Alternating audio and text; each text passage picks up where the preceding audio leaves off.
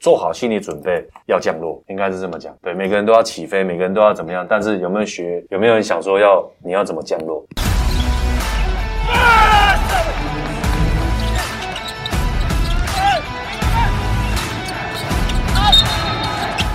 话题人物，对号入座，坐哪里？球场地派，耶！我们这一集节目邀请到南山高中总教练许时清，欢迎时清，欢迎。大家好。今天真的很开心，终于来到这个传说的一个地方。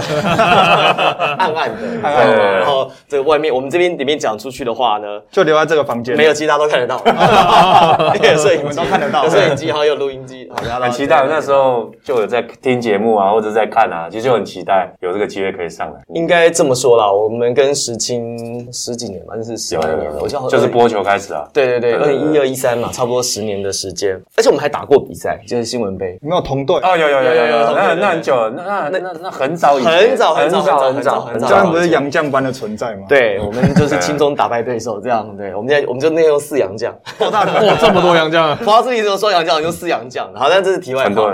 但那个时候，我跟石青刚碰到的时候，那时候不熟。可是我观察石青这个人，跟他在现在这十年来，他其实有很大很不同的转变。而且十年来不是就转变一次，就是他才，因为我们那时候刚认识你的时候，你刚接对南山的中段没多久接，了一阵子之后呢，在中段大概接了四五年的时候呢，就拿过一次冠军之后，他那时候其实有过一次转变。但到了哦，这真的吗？对哇，那个观察很细微啊。到了这一两年之后又有转变，那为什么？因为我们那时候刚播比赛的时候，你在比赛当中讲的话、哦你讲的内容，你可能没有自己回去听，但是你观察你讲的内容，今天讲的内容哦其实已经不一样。你在刚开始我们在开转播的时候，你讲的内容很多都是场上的事情，嗯，是停留在这个球员怎么样怎么样。到后来的时候，其实你讲一讲比较深的东西了，啊。你已经看到这个球员他技术或者是在成绩以外背后的事情，嗯，所以表示其实是你应该也有感觉吧。对对，你这样讲，我觉得哦，就是常常讲说教练你什么最重要，我就想到前一阵子听到教呃冠伦，我有听他，我有先看到新闻，再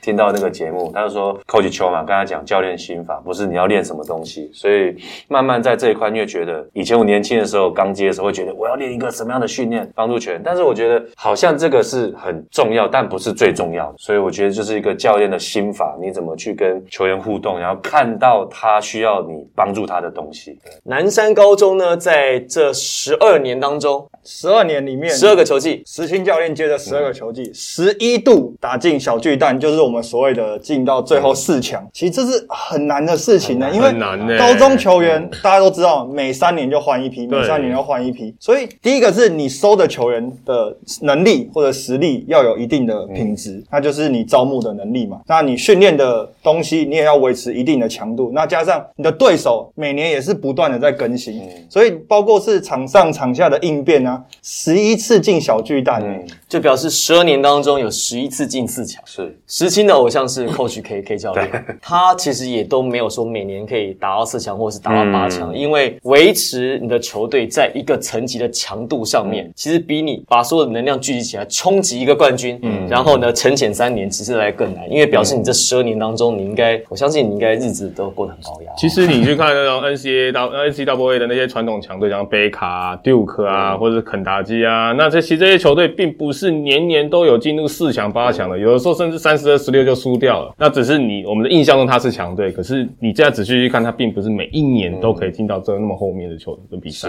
那这么多年下来，你的执教的原则，嗯，有没有觉得有什么转变？原则哦，我觉得很难讲那个很抽象的一个事情诶。但我觉得就是，当然是我们会有这样那么稳定的成绩，我觉得是真的是学校的支持了，对，很支持。然后当然也有教练团嘛，对，教练团的支撑。那我觉得说有一个原则的话，我是觉得这个东西。讲实在，我现在还在找那一个不是答案哦，就是因为最近可能疫情关系嘛，那比较多的时间可以沉淀下来、静下来。就我觉得我最近就比较像是一直在找那个答案，但不是标准答案，就是我怎么样领悟到这个东西可以由我嘴巴讲出来。我到现在说真的，我还没有找到那一个可能像寇奇秋讲的那个他的那个哲学的那个心法。或许寇奇秋他的资历，或者是他可能他自己个人的一个生活的的历程累积出来，变成他这个教练的角色的时候，对啊，这个东西他可以侃侃而谈。但我觉得我可能还要需要一点时间来磨磨练这样。我最近听到一个就是一个说法了，那我觉得套在教练的哲学上面，也是一个蛮有趣的事情。因为教练，尤其是基层的教练，那你在教球员的时候，一定会看到他错误的地方，比如说在场上哪里不好，哪里不好，所以可能在执教上面会比较多在检讨错误。但是呢，是慢慢慢的越来越多教练开始说我要称赞球员，我要鼓励球员。嗯那会不会因为你要称赞球员、鼓励球员，而去发现说他到底做了什么好的地方，就变成你的执教从原本是扣分理论对变成加分理论？就是你可能哦，这个球员上去把很有自信，你对他交代满满的，然后随着每一个 play 开始扣分、扣分、扣分、扣分，嗯然后变得因为你要想办法称赞他，发现场上的优点，开始变成是加分、加分、加分、嗯加分。那这两个其实是在做同一件事情，不过两个面向对球员来讲，或是对教练来讲，就会产生完全不同的结果。对，没怎么错。拿捏了？怎么拿捏？呃，我觉得我也很认同这样的一个看法，就看事情是一体两面的嘛。你你要看他坏的，他当然都很坏嘛，没有人是无可挑剔的。那如果你应该专注在你希望这个球员带给这个球队什么东西，那你就是专注在那个地方去帮他成长。他这个东西会就代表他其他的东西不会，可能很多人会抓篮板，那这时候我就说，等一下上去五分钟，你顶一下，嗯，抓篮板，我相信你。哎，那个听起来是感觉是不一样的。对，那下来以后就变成说，我我觉得我这一两年就是比如说你像你刚才讲的，用比较扣分的方式去陈述这一件事情，但是你心理上是希望球员好。但我觉得可能跟中国的文化有关系，就是长辈可能也是这样子啊，啊你没赛了不不行啊，你差很远了什么的。但他可能也是关心的说法来，希望你能更进步。但是听起来你就觉得你怎么在否定我？被骂的那种感觉。对，所以我觉得好像是文化的关系。我最近比较有心得，就是像前一阵子那个 Julia 教练那个，他讲那个哇，真的是我觉得神作，真的是非常厉害，很佩服。我就有想说，我这几年的，我不敢说怎么样讲是很棒的，因为不能由我说，应该有球员他们的感受。那我就会想到，就是我最近这几年就会变成说，打完比赛，可能可能啊，时期没有上场。那可能我就会说啊，真的不好意思，因为总是一个杯赛打完嘛，预赛、复赛、杯赛打完，一定是打得好的他就很开心，啊打不好的他可能会比较负面或者怎么样。那早期的话，我讲真的，我会说啊，你就是要苦练，你不能啊，你就是因为你怎么样没有做好，所以我不给你打。其实你也希望他进步，但是你说的方式会让他不舒服。可是大部分高中教练都是这样做的、啊，对不对？呃，几乎。我不知道，哎，好好，对这个所以我我说的，我说的。对，所以这几年我就会转变成说，这个杯赛大家辛苦了哦，那每个人都想要上场，那没有上场的，或者打不好的，或者上场时间很少的，我要跟大家讲抱歉，是我教练能力不够哦，因为我设计的不够好，我没有把你练好，然后我应该是要帮助你上场，那很可惜，上场时间都很有限，大家怎么分也很难，那我就会说是我做的不够好，但是请千万各位不要放弃，或者是失去你的信心，继续努力。我反而会用这种说法去跟团队啊，那是团队开会的时候去讲。那我觉得他听到的感觉会是温暖的，嗯，他会觉得哦，好，那我再加油。教练都这样说的，那我就再努力。而用另外一种高压式的，或者是讽刺式的，或者是，当然我有时候还是会啊，因为有时候情绪上来还，是会。但比例来讲的话，我也希望能慢慢减少，所以我觉得是一个说话的艺术吧，对，教练很难呢、很难，非常难。就如果我是球员，我听到我教练说是我不够好，那我想说，那我你都这样讲了，那我真的就是回去再练了。对对对，嗯，我我我觉得，因为石青现在也差不多快四十了嘛，快四十。对，其实我觉得从男生男人从三十到四十会其实是一个自我探索的过程。嗯。就是三十，我觉得男生毕竟我们在二十几、三十岁的时候，你可能在一个领域当中，像你球打得好，就明星球员打到哦，没有没有，真的没有，这个真的还好。就是你，你一定是打得不错，你才能把他当到一个教练嘛，总教练嘛。所以你一路上来讲，男生我觉得从二十三十这个过程是你会想要建立自己的地位，跟让人家觉得认同你，嗯。所以你会想要别人来认同你。可是我觉得过了三十、三十五之后，嗯。其实你那个就不会很重要，你你会需要的是我自己认同我自己，所以你会把你的身段跟你的那个那叫什么 pride 叫什么呃骄傲，骄傲、傲气，对对对对对，嗯。给放下来。那那个时候你就可以很平静的、很客观的去看很多事情，包含可以接受很多外界的批评。我觉得应该都是这两三年应该心情不太一样的地方。对，年轻的时候年轻气盛嘛，你总是要去整个拼拼个你死我活，头叠一个头破血流，去证明说我的能力很好，但慢慢慢跌跌跌跌跌，有些东西你知道这个碰壁的那个碰壁，哎，后来你就会觉得说，你反而会自己沉淀，找到一个理由，或者是能让你前进下去的一个动力，那个才是最重要的。像我跟他们讲啊，他等大家家说 Harry 就是讲话不好笑啊，然后 Tony 都不讲话，然后我、嗯我是那个话讲太多我是那个不攻求平啊，啊，我们都笑一笑的。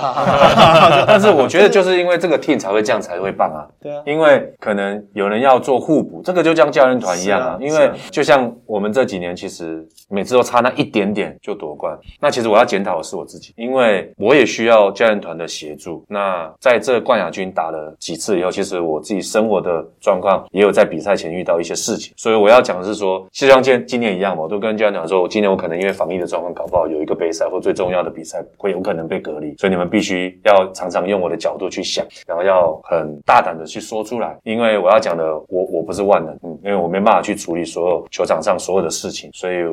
变成说会去这样子想。哎、突然我想到一个事情，就是你在 HBO 打完之后，在半个月没有一个月吧，你发了一篇谢谢文，啊，因为你那个长篇大因为论，对你你你现在很会写，但是你那个写的感觉好像是你只 要最后大家很紧张对，哎大家也也要离开了。看到最后一句说，我还是会持续在担任教练这个职务的，嗯然后大家哦哦没有松了一口气。就是你当时怎么会有突然这个想法，就发了这篇文章，然后你的起手是看起来就哎，私心要一直谢谢，一直谢谢。对，谢谢谢谢。就是说，当然一定要谢谢嘛。每年的打完这个这个阶段嘛，那就是我会想说，我只是刚好扮演这个角色。对，那就像我前几天有听到那个 p a k i s 曾曾宝仪，他就有讲一段，他访问那个九天玄女什么的，他就访到他就是说，他觉得人的很多的面相就像那个俄罗斯的娃娃套娃，第一层的套娃是你希望大家看到你的那个样子，那个就是你的角色，你的工作。再来套娃再拿开来，那可能是你家人看得到。拿拿拿拿拿拿拿，那越来越小，越来越小，因为不好画了嘛，所以它可能会越画越丑，越画越歪。所以只有你自己知道那个最深层、最内心的那个套娃是什么。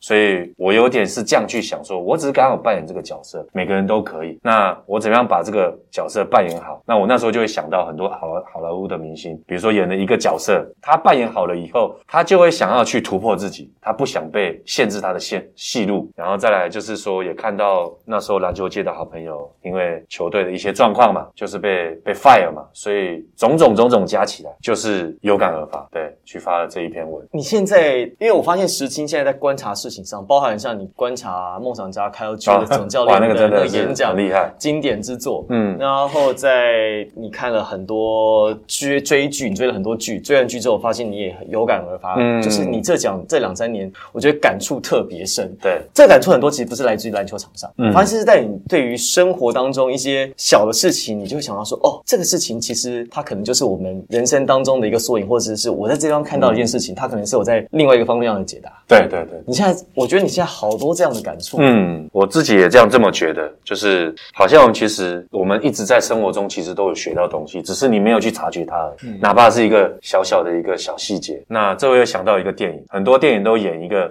每天剧情都一样，到了一个阶段重复了，他又睡醒，一直睡醒，一直睡醒，然后每天他只要做重复的事情，他就变成又归零，再从床上起来。那这部电影我看完，我我一开始看没有没有感觉，但也是这几年我就突然想到。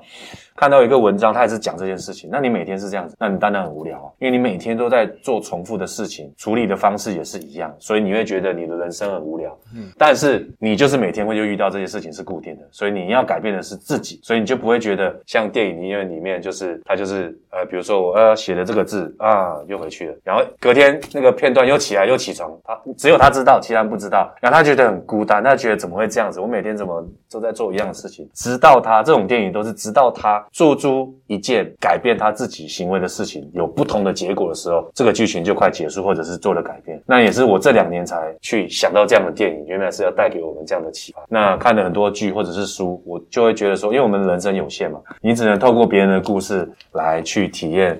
他的当下的决定跟他为什么会是这样子成长，对，有点是像这样子。所以你看这几年事情不一样的改变是在这个地方，侃侃而谈。对啊，因为其实像你们讲，当然比较深一点嘛。那嗯因为我以一个球迷的角色来看，石青教练 HBL 的那个比赛输赢前，因为都会有一些记者会，所以都会问到教练。那我印象超级超级深刻的 是，在上一届，就是在今年要打冠军赛之前，然后问到他，就是去年失利啊，然后这几年都差一步啊，等等的。那我把我本还期望说教练说说啊，我们就会再努力啊，就是一样讲一句，把就失去的冠军拿回来，对对的，明年再来，对，结果睡饱再来。教练讲出了一个理论，我讲说哇，他拿中信兄弟，他说因为因为真的因为兄弟那时候七年六亚嘛，然后连续六嗯。六年拿亚军，那大家都戏称他已经安心亚了。嗯。那教练已经拿别的领域的一个例子来，不管是安慰自己、调侃自己也好，我觉得那个已经对于胜负或者对于这个比赛来讲，他已经觉得说我做好准备，然后我可以用别的例子来去鼓励自己，有点像这种感觉。我觉得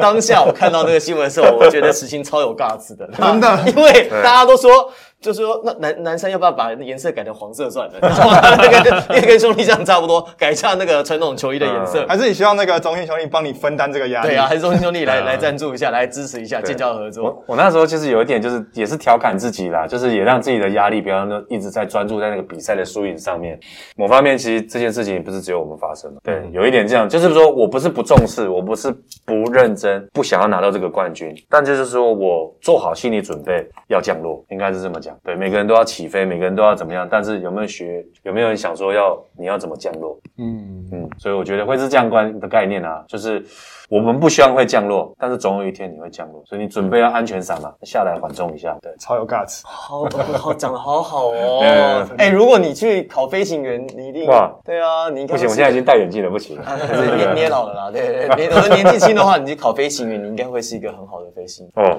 因为 always 飞行员其实在飞上去的时候，他们都想的是最坏的状况我要怎么办？哦我一定要，因为他不可能，你飞飞行是一个高度危险的工作，对那你的责任很大，你的飞机上有这么多人命，嗯那所以你要照顾他们的安全，所以你飞上去时刻，他们就开始要做好准备，就是各个状况，对，嗯就是准备我要我要怎么样降落临。场反应。他飞上去的时候，我们我们有认识那个机长啊，我们认识比较疯的，疯狂的疯，有一个叫夜夜狂欢怎么的有一个叫对对对，有一个叫疯狂詹姆士的，这样，他大家可以搜寻。好像哦，对对，对我们他是一个名嘴啊，名嘴对 A 常上长常。上电视的也是一个常上电视的一个机长怎么样疯狂过一他。他他就讲，他说飞上去之后，他说你以为我们飞上去之后就在那边睡觉，那放个猴子就好了。他说我们没有，我们上去其实我们也是要看，就是要准，就全程贯注。我们会有机师轮班，可是我们会看着就是飞行的状况，看它仪器、仪表、哦数字，我们确认它是安全的状况。如果不行的时候，马上我们要做处置。所以它也是飞机飞上去，机长随时就准备我要怎么样这样。哦，那我跟你讲一样。我这样听完他的描述，他的工作的时候，也让我想到说，好像我就把他，我就把我的心理状态跟那个思绪跟那个雷达放在很平稳的水面上，可能一滴水滴下来，我就要马上做反应的那种感觉，对不对？好像是这种感觉。感觉对应该是这种感觉。对，所以那你做好了准备，你的心态上面也调整的很好。对你的球员其实当然他也会感受到，哎，我的教练不是那么慌张，不是那么、啊对他他们打起来也会比较 calm，比较平稳对。可是这个是两面刃哦，我觉得有的时候教练在临场上，你的肢体动作其实会感染球员的，你会觉得有些教练在场上哇很激情，对，呃，动作很大，可是他其实不知不觉也会影响到球员，甚至是裁判。嗯，是。那这个你怎么去拿捏？怎么样去激励你的球员呢？因为你当然想赢，可是你想赢是在心里面，嗯嗯，但你要怎么样激励球员说，好，我们今天这场比赛拿下来，冠军战一定要打到底。嗯，这会让我想到以前我在成为教练的这个过程中的时候，当然有很多人的建议嘛。那实际你应该要像谁谁谁，啊，每场要那边这样，你也要想坐在那边，对不对？很舒服，就是像看完一场电影一样，或者怎样就很平静。这个已经已经我已经想到两个思想的教练了，第一个第一个跟刚才一个各有一个哦。对，但我就在我心灵深处问我自己，我能不能做到？就是我的个性跟我的成长背景，跟我能不能做到这件事情？是不是？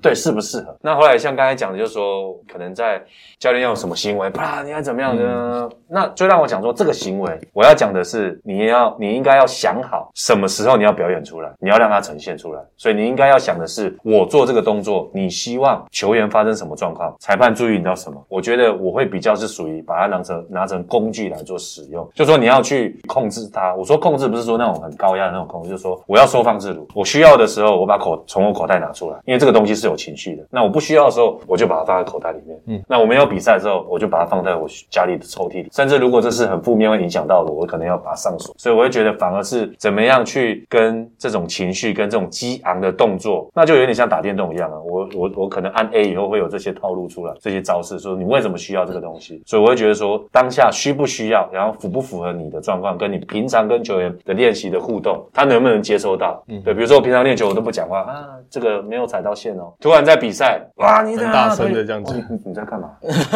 球员会傻眼，会傻眼，吓到啊？教练教练今天怎么了？你是人来疯还是教练今天嗑药吗？所以球员会不适应嘛？所以就会变成说，就是我刚才也有聊，就是有一次我在练球，有一个学长来找我聊天，然后他刚好是上海比赛，然后他有跟一个老师裁判老师在来嘛，然后我们就练完了，后来我们就去吃便饭了，他就给我一个建议，他就说：“石青，我刚才看你在练球，跟你平常荧幕上反差很大。”我说：“球员会不会觉得，因为我有时候练球会比较激动一激动一点嘛？哦，这还是有点激情。”他说：“我很少看到，因为他说我肯定跟你互动没那么多，第一次来看你练球，那你平常比赛的时候你比较稳定，那你的球员会不会想说，他也屁股痒，想要被你骂一下，他觉得怪怪的，你不骂他？对，所以觉得哦，就让我哇，这个点厉害，所以我就说，可能我们。”比赛的教练的状况也要符合你练球的状况，这样球员才接受得到你的频率。你平常都是可能听吉他，突然来一个重金属，哇，那可能也会觉得很抗拒啊。这一点是让我成长蛮多的一个点。嗯，能人加商的小杨哥，哦，对，你看他在林正明教练，林正明教练，没错，间的爸爸，他在比赛的时候，always 就是坐 在那边，玉树临风的坐在那里不动，就是平常练球的时候呢，会有他的教练团在帮他做一些事情。所以小杨哥平常在练球，当然也会这个，对，也会有。一些这个分贝比较高的时候，但是不会全程都是在跟你用吼的方式。对对对对，他其实就是一个计划设定起来，然后叫你做，做不好后他再进来介入。所以他在练习时候的态度，跟他比赛时候坐在那边那个气场压住大家，真的是一样的。这个就是事情刚才讲。我我我这几年来都这么解决，我可以举两个例子。一个就是比如说你不抓篮板，嗯，那那。可能临场我就跟他说，哎，当然要看球员的个性能不能接受。你要跟他开玩笑，哎，你你是不是昨天晚上少吃一个猪排？你有点跳不起来。哎，其实他就接收到了。嗯，对。当然如果没有暂停，你要喊那个是，其实练球就会喊，就说你要传达这个讯息，你也要看每个人的状况。当然这是我的方式了。那有就像今年过年前，我就发现好像球员比较松散了一点。就过年的第一天的练球，我们最近有买一些那个凹豆的东西嘛，我就把椅子桌子摆出来，我就磨咖啡粉。我记得是早上六点半练球，但五点半就到，我就磨咖啡粉，我就泡，我就看第一个、第二个、第三个、第四个、第五个，呃，OK，第二天再泡，你球员就知道，因为他知道你们不要迟到，早上早一点来，不要来了以后还散散，因为放放假完，放假前就有一点，因为那时候我们今年状况是。打完离放假还有一段时间，你到底要练不练？要放又太长，要练又不知道练什么。那其实球员就有点松懈。那其实你这样子就是出怪招了。你要出，你又会觉得哦，教练今天不一样，所以你就要每天在想那些有的没有的。所以你这样子表现，这样子给他看，他就知道哦，教练在提醒我们要。哎，跟高跟高球员相处好难哦。叠对叠，那你这些灵感平常在哪里来的？灵感还有很多，就是灵。灵灵感，我就是就突然想到，对，就突然想到。现在高中球员是就是古灵精怪，跟那个打球斗心机那种感觉。对，但是就是 你也我我是用这种方式来呈现的，不要骂他，因为你骂他讲他，他会美送美送你今天练球又练得不好，就变成说有一次我也是觉得好像球员都练球没那么积极嘛，我就在练球前的时候我就自己洗头发，自己拖地拖一次，然后学弟会学长吓死了吧？拖拖拖拖，然后开始练球我就说我就发现好像大家都不做事，对，所以我想说我还是要。以身作则来做一下，哎，其实他就已经就知道了嘛。然后那练球开始就已经恢复状态了嘛。其实我觉得方法有很多啦，嗯，那用很激亢的方式，用骂的，用很极端的方式，就让我想到，那那这样子每个人都可以当教练了。他只要会骂人就会当教练。那教练的价值在哪里？这个也也是我。改变的很大的一个想法。如果你只要会骂人，你只要会指出别人的缺点，你只会干掉人，那我想这个工作每个人都可以胜任嘛。你去路上，哎，来教练教练来帮我骂球员，所以这个也是我自己在教练生涯里面转变一个非才非常大的一个想法的转折。我想到一件事情，我也想到一件事情，你你先说，因为他刚一直讲到他跟球员之间的互动，那我就记得他在有一次某一年度啦，他有影片有拍出来，你过生日的时候。你的球员砸你刮胡泡，哇塞！哪一个高中球队的球员敢砸自己教练啊？如果他们都是这种高压骂人，我你想松山怎么可能砸黄万龙教练？不可能嘛！他砸你刮胡泡，哎，那你当下好像还蛮开心的。不对，因为我知道他们有压力要释放。哦，就是这这也是一个方式，这是这是一个带兵，就像寇启修教练讲的，就是一个心法。我们就在特定的节日，让他可以这样子去解放。嗯，因为就像当兵一样，每天在那边，你不觉得数树叶或者是扫东西，你会觉得很无聊吗？偶尔生活里面有一个期待的东西可以去做，然后你就是放开让他去做嘛，那他回来不是更好，对不对？所以我刚才想到那个水球，他们今年还水球。灌宝是这样子，就是他水只给我放三分之一，你知道那个水球是不会破的，你知道吗？所以他这样一打，打完以后，那个水球不破，水在里面震动以后，再一波，哇，那个如果你没有肌力，可能 可能脖子就断了，你知道吗？哇他们推陈出新 呢。对而且水球厉害不破还可以再再重复使用。对对对，那就是一个回忆啦。我觉得不管是各个层级的教练，就像昨天梦想家打完，你看到大 B 那个他哭，你就想说、嗯这个球队成功，非常成功，非常成功他很投入，为了这个团队荣辱与共。他输了，通常印象中外。外国的球员、外籍球员好像不会投入成这样子，他会把它当成一个打工的机会。对。我在那边数据亮眼了，哦，没事，我就下课了，我就去经纪人开始谈，好像我们印象中是这样，但是你就会知道这一个教练带给这个球队的影响力在哪，这是非常棒的球队。我就想说，这是一个要讲公司的话，它是个非常有文化的公跟球，所以我觉得我们教练的角色就是大家要指导他成长，就是跟他一起创造这种一同输赢的经验回忆。我觉得呃，从石鑫刚才讲这些内容，我们会发现说，一个好的球队，当然总教练很重要。嗯，总教练他其实是执实际上执行跟规划这一切的人，对但是上面还有管理阶层，嗯像我们刚才梦想家他们管理阶层